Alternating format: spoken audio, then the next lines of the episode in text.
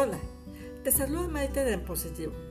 Si estás pasando por momentos difíciles o estás en un estado emocional de profunda tristeza y desesperación, este podcast está hecho para ti.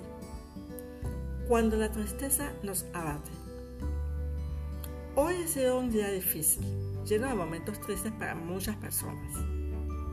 En tan solo unos días supe de noticias muy difíciles para muchas personas, pérdidas que de forma natural son irreparables. La mamá de alguien, el hijo de alguien, el novio, gente reconocida y otros no tan conocidos. En todos los casos personas que muchos amaban y que hoy sufren una profunda y dolorosa tristeza, simplemente seres humanos. Todo esto me hizo recordar etapas que fueron muy difíciles durante mi adolescencia y después mis años como joven, llena de sueños y de metas, enamorada de la vida y creyendo saber mi destino.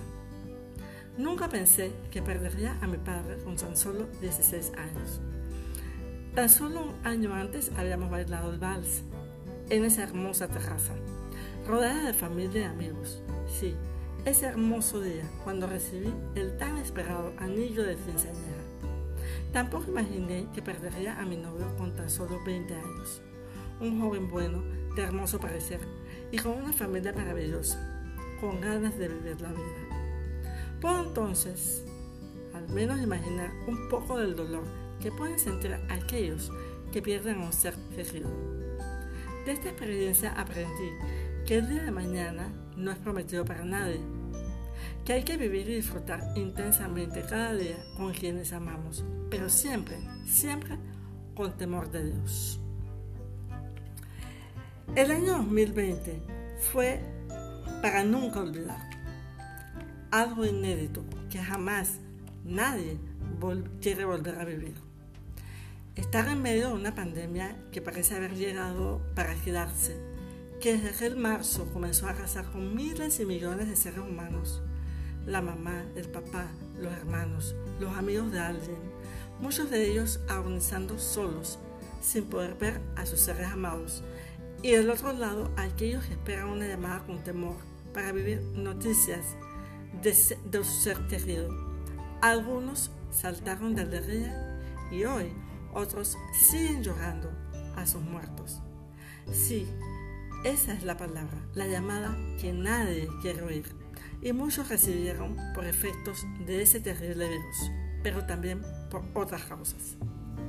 En mi experiencia, puedo contarles que ya han pasado muchos años desde esos dos sucesos, pero quisiera tomar este valioso momento que Dios me regala para decirte a ti o a alguien que aun cuando el escenario en este momento sea nefasto y doloroso en tu vida, Dios tiene el poder de sanar tus heridas y volver a armar tus pedazos.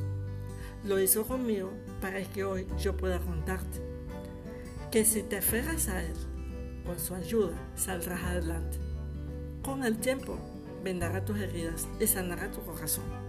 Con el tiempo volverá a florecer el desierto. Con el tiempo traerá cosas nuevas a tu existencia y verás que Dios tiene sus propósitos. Refúgiate en Él. Quiero decirte a, a decirle a todas aquellas personas que hoy están pasando por momentos de desdicha, desesperación, desolación, tristeza, y aun cuando todo se vea gris, con toda certeza el sol volverá a salir en sus vidas. Siempre, pero siempre esas personas que se fueron de esta tierra tendrán un lugar importante en nuestras vidas y recuerdos, por lo tanto, seguirán vigentes. Pero hay que seguir adelante, sí, seguir viviendo, honrar la vida que Dios nos ha regalado con un propósito y honrar la memoria de esas personas con nuestra fortaleza emocional, con nuestros logros en su honor. Con la ayuda de Dios te levantarás. Toca avanzar. Estamos obligados a seguir adelante. Lleva tus pedazos al taller de nuestro Creador en oración, leyendo su palabra y practicando sus principios para que te vaya bien, tal como dice Deuteronomio 29.9. Los caminos de Dios son misteriosos, pero hay que tener presente que Él tiene los mejores pensamientos para nuestras vidas y quiere darnos aquello que anhelamos. ¿Y en qué terminó mi historia?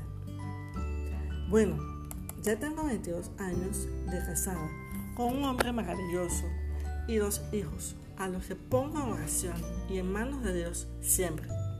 Nada es perfecto, pero si metes a Dios en la ecuación, hay plenitud y felicidad. Él es el dueño de nuestros tiempos. Aún conservo los recuerdos que nadie me puede quitar. Aún recuerdo muchas cosas con cariño y agradezco a Dios todo el tiempo por lo vivido y bendigo a su familia, a quienes quise y quiero, pero Dios restauró grandemente mi dolor.